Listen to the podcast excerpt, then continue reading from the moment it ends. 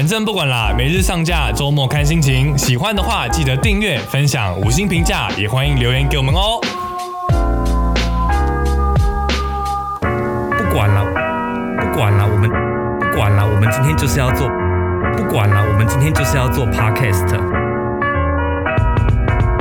观众朋友，大家好，你们有看新闻吗？文字啊，什么文字？我们在录影，怎么会有文字？对啊，怎么会有文字？观众朋友，那个你们有看今天的新闻吗？今天的热门话题是什么呢？今天 Google Trends Google 趋势热搜第一名关键字又在没有主题的时候就在看 Google Trends，，对，然后都发现哇，都好难聊啊。都好难聊，其实聊不出来，好吧？我们还是来聊看看硬聊看看第一名高端高端。哎，你就是有打疫苗哈？有啊，我曾打两剂 BNT，我自己是曾打两剂高端。哎，我真的觉得诶你，打高端有什么感觉吗？说真的没有感觉，而且我注射部位都没有感觉。我在打第二剂的时候才有感觉，就是在接种部位会觉得有些酸痛、嗯疼痛的感觉，但在第一剂的时候真的是完全一点感觉都没有。然后唯一的副作用可能就是肚子饿，一直想吃东西，就是大家广为流传的这件 这件事情是真的。哎，不要怪我真的有苗好，吗？我真的有这种，爱吃就说嘛。谢谢。然后，但是我到那一天晚上，我有感觉身体明显的疲惫。我在捷运上面的时候，我已经忍不住那个睡意，我眼睛就闭起来了。哦在短短十分钟的捷运车程上面，我睡着，我进入深度睡眠，因为我的我的 Apple Watch 可以显示我是否进入深度睡眠。我不知道它准不准啊，但它怎么告诉我了？捷运上哎、对啊那个状况应该很难入睡，对我来讲。对，但我坐的是机场捷运。OK，可能比较慢，比较安静吧，对没什么人。对，那我觉得打疫苗就是很多人现在不是在酸说什么哦，之前呃说疫苗不要挑，然后结果现在剩一大堆。但问题是，当时就是面对一个疫情这么严峻的状况，怎么可能叫你还去挑疫苗？其实我觉得怎么样都会有人骂啦，就像小时候听的那个故事，就是驴子跟父子的故事。就你要当驴子还是塞子，嗯？不是啦，就是是 不管你看，像爸爸骑在驴子上，别人就说为什么不给儿子坐；而儿子骑在驴子上，大家就说为什么儿子怎么不孝。啊，两个人都坐在驴子上，大家就说你们为什么要欺负驴子？啊，如果两个人都不坐在驴子上，就有人说有驴子干嘛不骑？所以总是会有人找得到理由去攻击你，去骂你嘛。对啊重点不是到底要不要要打什么疫苗，而是你有没有去打疫苗。对啊这件事情真的比较重要。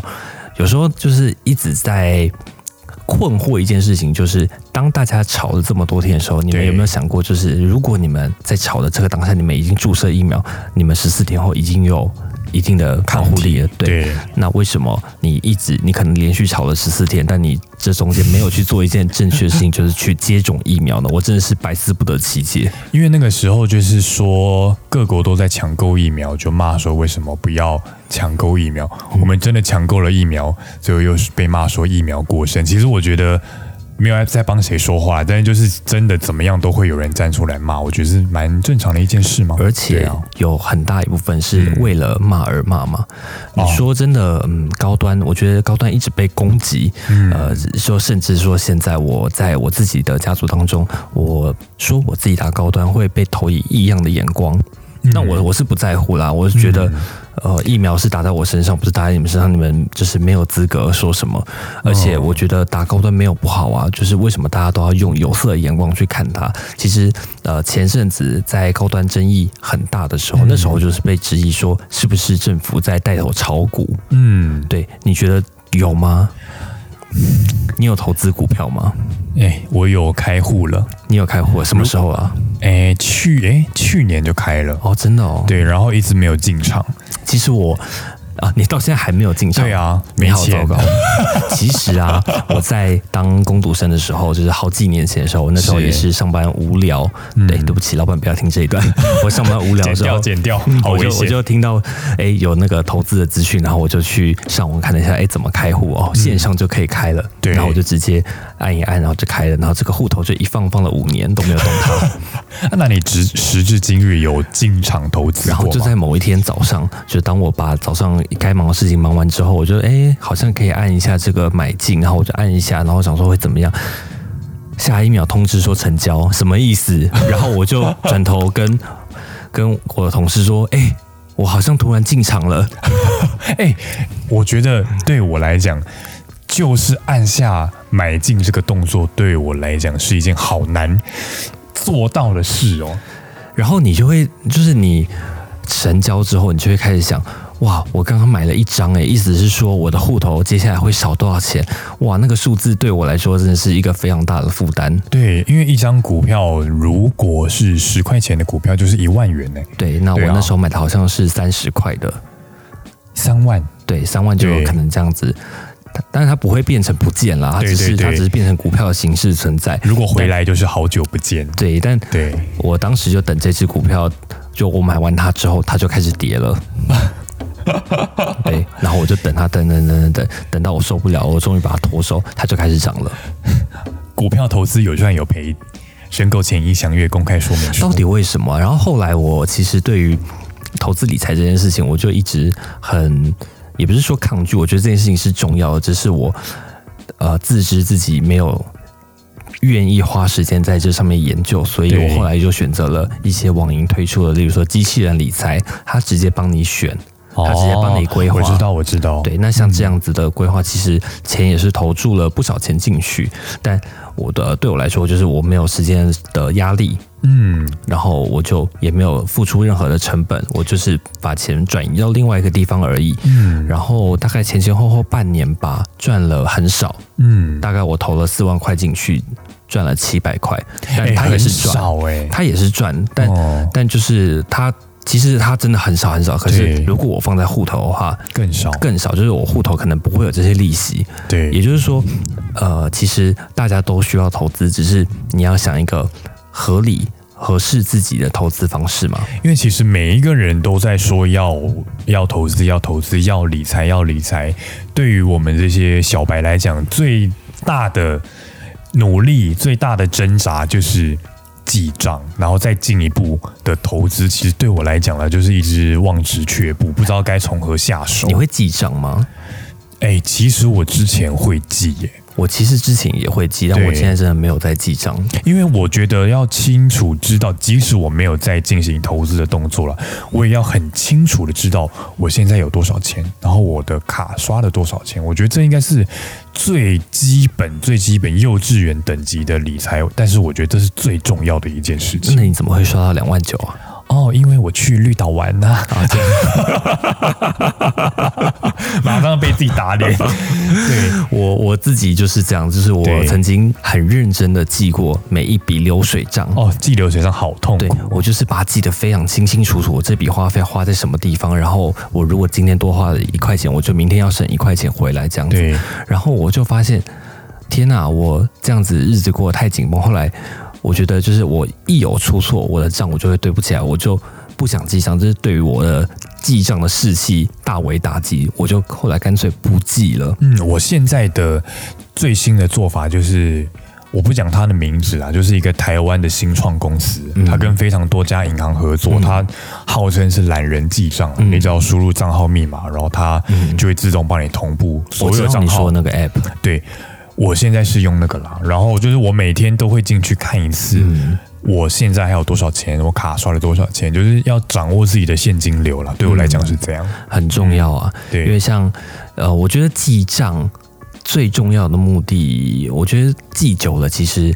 最重要的目的不是让你回过头去看自己曾经花什么钱，而是让你培养一个知道自己正在花钱这件事情的意识。你有意识到说我正在花钱，让我今天大概能花多少钱？如果你能有这样的意识的话，你就会知道哦，我的钱大概过了三天会少，户头会少多少钱，这是正常的范围。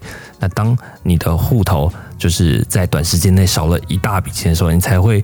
需要去警示，告诉告诉自己说，嗯，我该省钱了。哎，对，我现在做法比较偏向这样子，因为其实尤其是现在这个年代，有了各种各样的电子支付啊，然后就是行动支付、无线刷卡什么的，你真的那些钱在不知不觉就这样刷过去了。对呀然后来配呀，你帮跟大家一起订餐啊，所有配一下啊什配么的。来配去，钱就这样不见了。对，钱就这样不见了。然后有时候会觉得，哎，为什么我不是才刚缴过卡费吗？对怎么卡费又多出好几千？为什一点么？感觉都没有，钱就不见了。对，但其实有时候仔细想想，你会发现，哎，可能我上次在理财的时候，我上次在整理自己财务的时候，可能是七天前，那我这七天花了呃三千块，可能也好像还算正常啦。对就是有时候时间拉长去看，你会知道，哦，我的财务状况其实我是维持一个稳健的状态。对，而且其实对像我这样子的投资小白来讲，我觉得有时候在网络上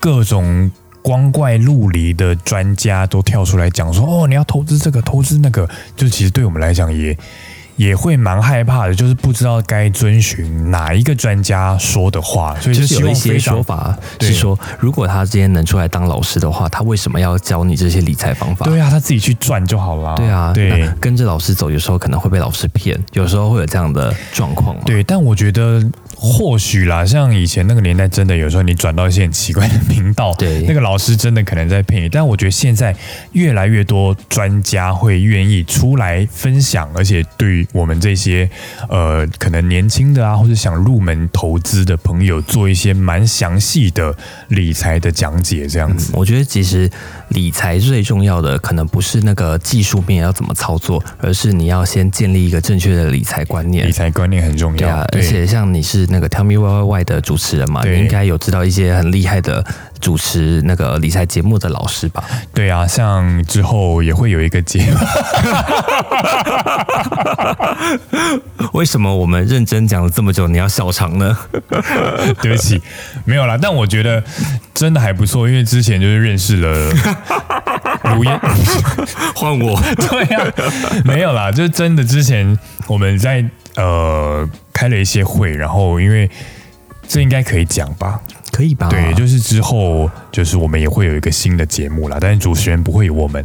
那那个节目是邀请到非常资深且专业的理财老师卢艳丽老师，会、嗯目前不确定他的节目的进行方式或者是上架流程是什么，但是我觉得这是一个蛮好的机会，能够让我们这样子对于理财不懂的人，能够有一个入门的管道，可以学习怎么理财。对啊，其实那一天在你们的会议当中，我有后哦，对，你也在啊我。也短短的就是参与了一下，然后有发现，嗯，其实老师的观念，他其实是要告诉我们一些很正确的理财观念的，他不是要让你搭便车，让你搭上这个迈向财富自由的这个顺风车，对他是要告诉你正确的理财投资的观念，如何培养正确的理财观念，才能致富，才能创造财富自由的人生。对啊，其实我们那天短短的跟他开了大概半个小时到一个小时之间的会议，他就分享了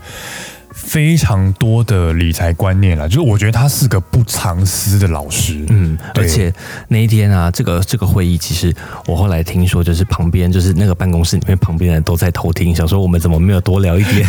他们都在偷偷记笔记，其实真的每个人都想要投资，只是找不到方法，对而且觉得找不到入门的我方法。我觉得对台湾人来说，好像投资这件事情一直不是我们人生的重要课题，就是在我们从小到大的教育当中，没有告诉我们投资理财有多么的重要。对所以我们一直呃，大部分人的观念里面会觉得，如果你去做投资理财，它应该是一个非常创新、非常具有风险性的行为，不是一般人该做的。对，而且尤其会有这样子的偏见跟迷思。而且哎、而且我觉得像尤其是近几年啊，就是台湾股市不是很多人都说哦，冲破一万点、一万二、一万七，现在好像一万七、一万八了吧？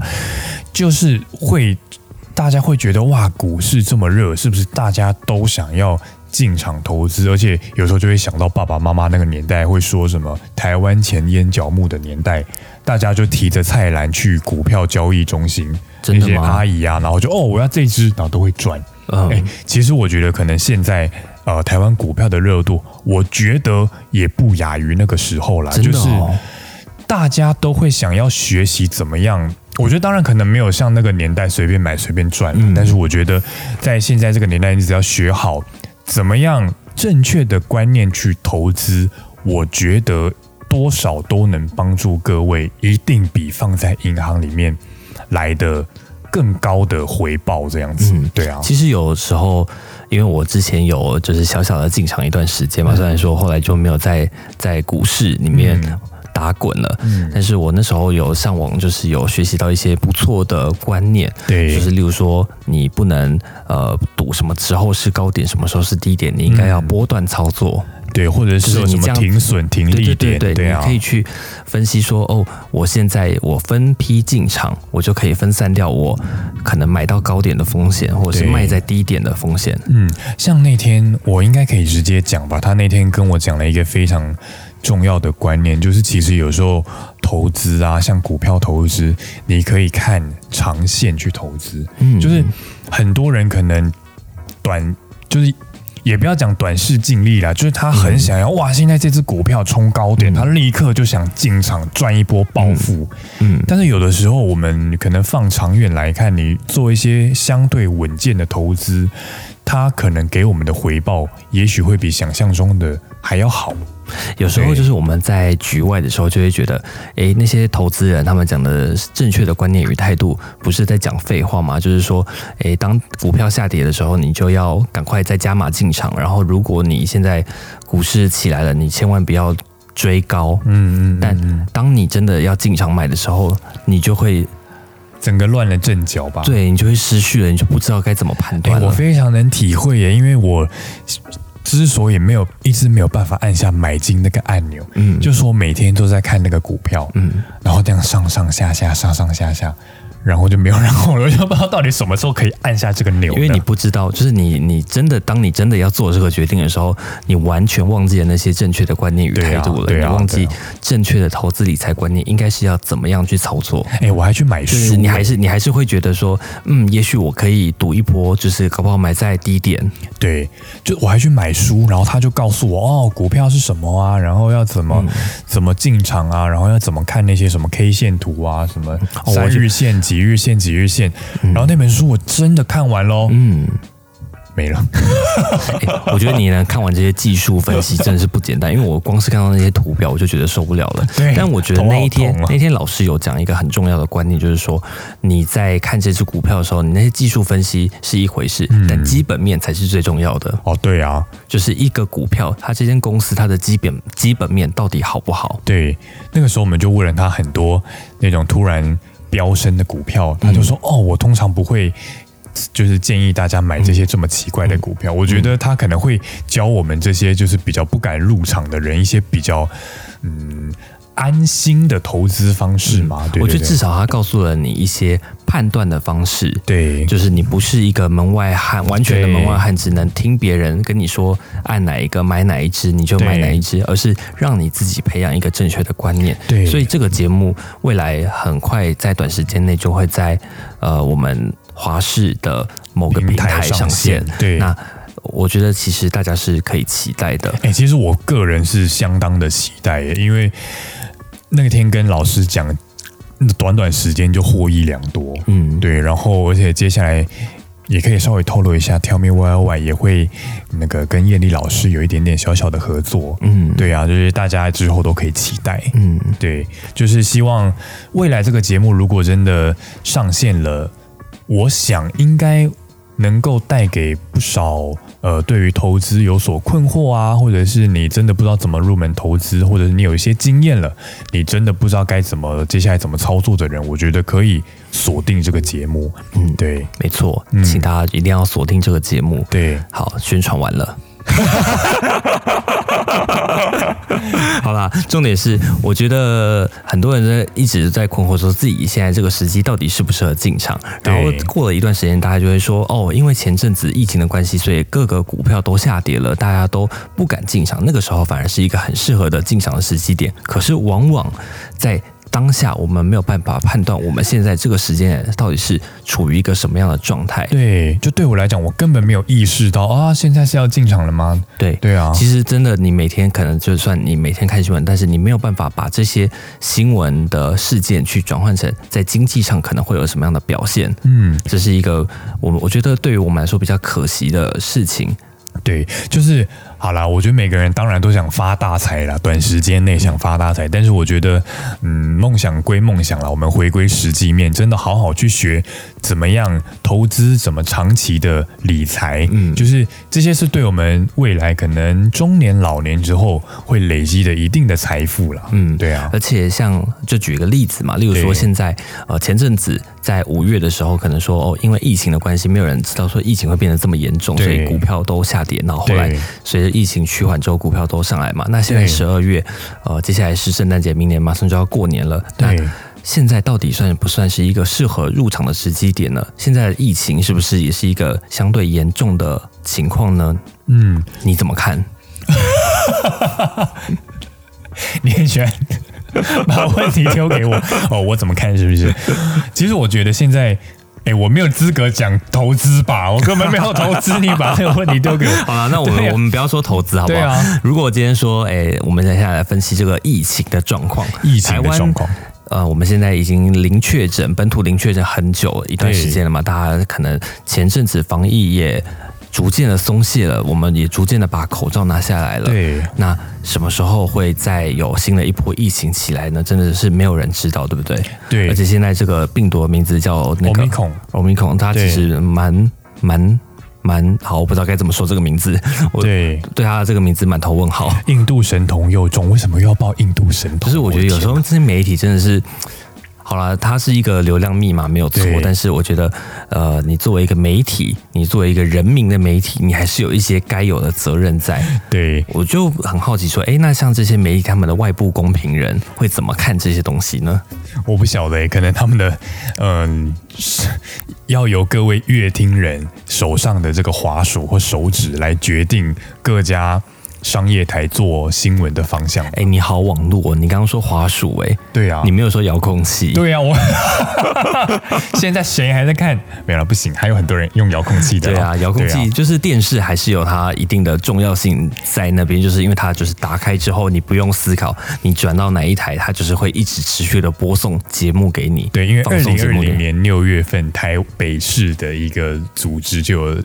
统计过，就是传统媒体跟网络媒体的广告投放量，在二零一七年已经进入了黄金交叉。真的假的？对，在这是怎么回事啊？在过去的时候啊，电视媒体、传统媒体的广告量其实真的是一块大饼，大家都抢着做。但是随着网络的崛起啊，现在传统的媒体也要逐渐的往网络靠拢。怎么回事？哦，因为这个网络的这个预广告大饼，其实逐渐的在电视上逐渐的在萎缩。那这些饼到底去？了哪里呢？到底去了哪里啊？其实是去了网络。网络对，网络是这么大的一块市场，那它到到底主战场是什么地方啊？对，网络现在俨然成为了主战场，因为据统计来讲，台湾市场有超过九成的人每天都会上影音平台啊？什么影音平台？是 Netflix 吗？其实是 YouTube。YouTube YouTube 身为全世界第二大的搜寻引擎，第一大的影音平台，就是我们完全不能忽视它的影响力。第一大不是土豆网啊。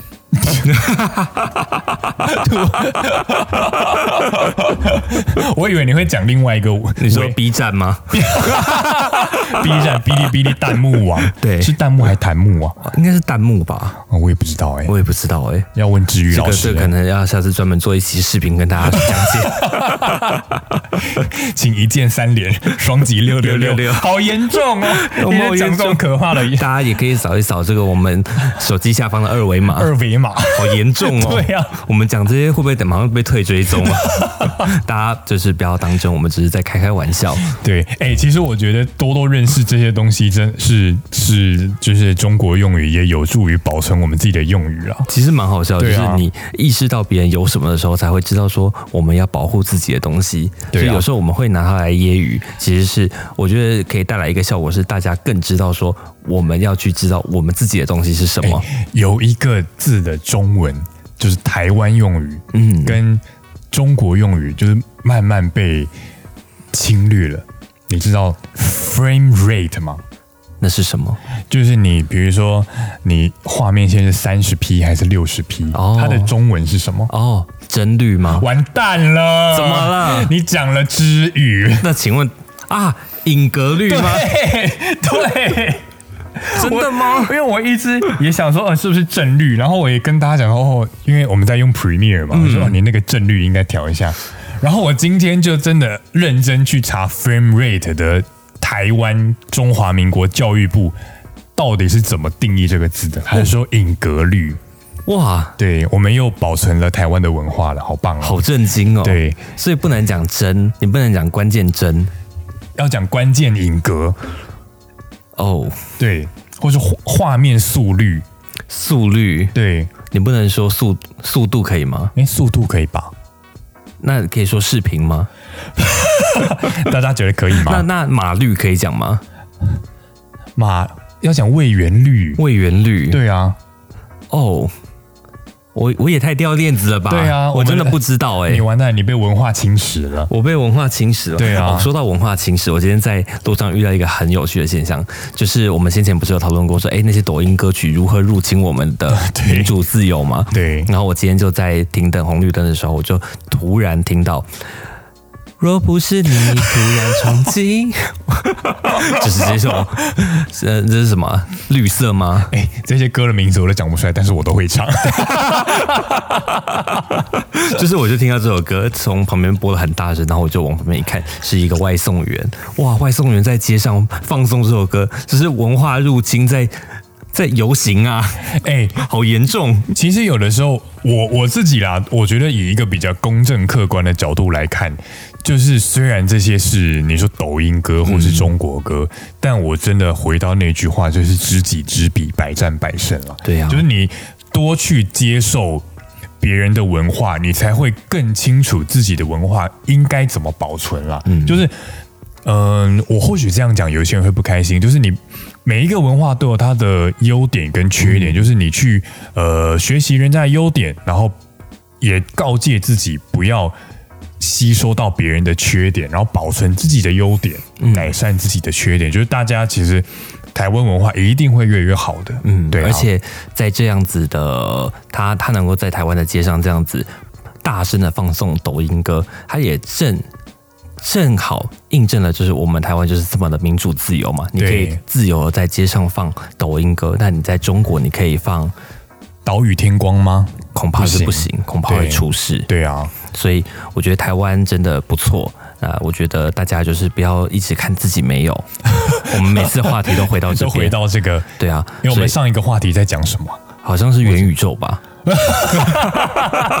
最好是哦，对，我们是不是还要谈那个台积电要在高雄设厂的事情？对对对对对，要跟着关键字走，对啊，让关键字的流量带我们飞。哎，之前不是有说过台积电在美国的那个工厂，美国人好像没有办法接受这样子的工作形态。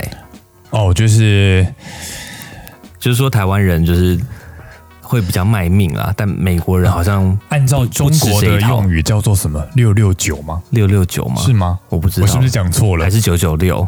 九九六吗？好像是九九六。我是不是讲了很严重的错误？你好像讲了很 对，反正就是那个啦。你知道我在讲什么？对，我知道，就是非常工时很长了，然后又高压，对，然后造成非常多的躺平族的出现。嗯，对啊，我觉得其实。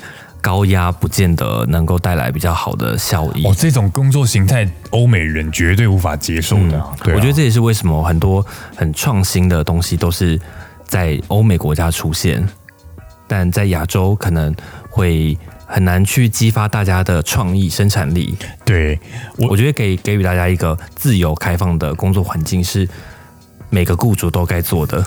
哎，对啊，我觉得因为相较于呃东方亚洲人来讲啦，就是很多人讲的比较难听一点，会说东方人就是奴性很重，嗯，就是我，但是我觉得以这样子来看，好像真的又是这么一回事，因为大家真的很愿意为了公司卖命啊，然后就是很多劳工，甚至比如说你员工真的加班了，然后他自愿不要报加班，就是为了他的工作好啊，或者是什么的。但我觉得这种说我们吗？嗯，没有啊，公司都会给我们报加班、啊。哦，对对对对对啊，没有没有没有，那个我们没有那个什么，我觉得违违法工作的事情。我们公司已经很不错了啦。对啊，我们公司真的不错。就我觉得以这么大一个公司。我觉得讲直白一点，就是他可能不会给你非常优秀的福利，但是他该给你的都会给你，因为他必须照着法律走。对，我觉得其实我先前其实有采访过一个无良老板，我我必须直接说他是一个非常无良血汗的老板，就是冠老板。对他竟然可以大喇喇直接直白的跟我说，没有一间工厂可以完全照劳基法走啦。就是啊、照劳基法走，我知道它有一定的难度，对它对老板是一定的负担，但是你要开业，你就必须照着规则走啊，对啊不然为什么你可以出来赚大家社会给你的钱呢？对啊，因为我觉得其实啦，台湾的劳工意识也逐渐在抬头，我觉得这是一件好事，因为嗯在过去可能大家都被着很多惯老板欺压，然后大家不敢发声什么的。但是我觉得随着时代进步啊，然后各种族群的人们的权益也逐渐受到重视，不管是像呃婚姻的平权啊，或者是劳工的权益，我觉得这些事情逐渐的浮上了台面，有越来越多人。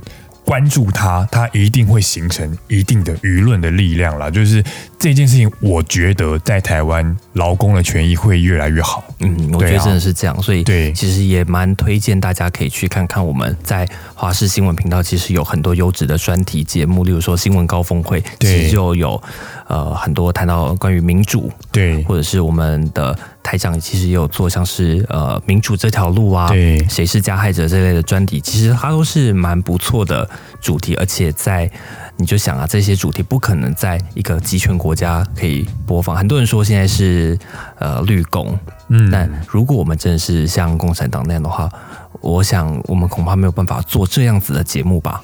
对，而且也不可能会有反政府的声音出现啦。对啊我觉得有反政府的声音出现是一件非常好的事情。对啊，当你现在正在骂他是绿共的时候，就代表他不是绿共。听得懂这句话的意思吗？听不懂就是你能说，你能、公开的说他是绿共，那不就代表你的言论是自由的吗？因为你在攻击他啊。哦，我懂你的意思，啊我懂你的意思。其实，对啦，我觉得今天不管执政的是谁啦，我觉得台湾都有很很自由的权利，你可以骂政府，你可以攻击政府的每一项。呃，措施每一项决策，你都不会有任何的责任，只要你不要造成社会的恐慌，说假消息什么的。对啊只要你合理的、合理的指责，就是在台湾这个土地是非常自由的。有时候我们是甚至开开玩笑，例如说午餐不好吃，我们就说蔡英文不用负责吗？对啊也不会出事。但如果你在中国说这午餐便当那么难吃，习近平习近下台平下台，你恐怕真的会出事，这恐怕真的很严重。对呀、像那个国父纪念馆的一号还二号出口，到现在还没用好。到底要什么时候才用好？是对十二月十二十四吗？对，我们也每天都会开玩笑说台北市政府不用负责吗。对啊对啊，其实这也是开玩笑啦。但他是不是真的、该负责啊？是吗？我也不知道，大家觉得要负责吗我？真的不懂啊，就是一个电扶梯的新建的工程要做一年多，什么意思？难道这中间没有什么东西吗？好，大家谢谢。大家如果喜欢我们的节目的话，不妨请我们喝杯咖啡，也可以给我们五星评价。对了，我们刚全部都是在开玩笑，以上言论不代表本台立场。那代表谁的立场不重要，大家对记得给我们一些咖啡。对我们这个节目就是在乱讲，大家不要太认真。对啊，对好了，大家拜拜拜。拜。不管了，我们今天就是要做 podcast。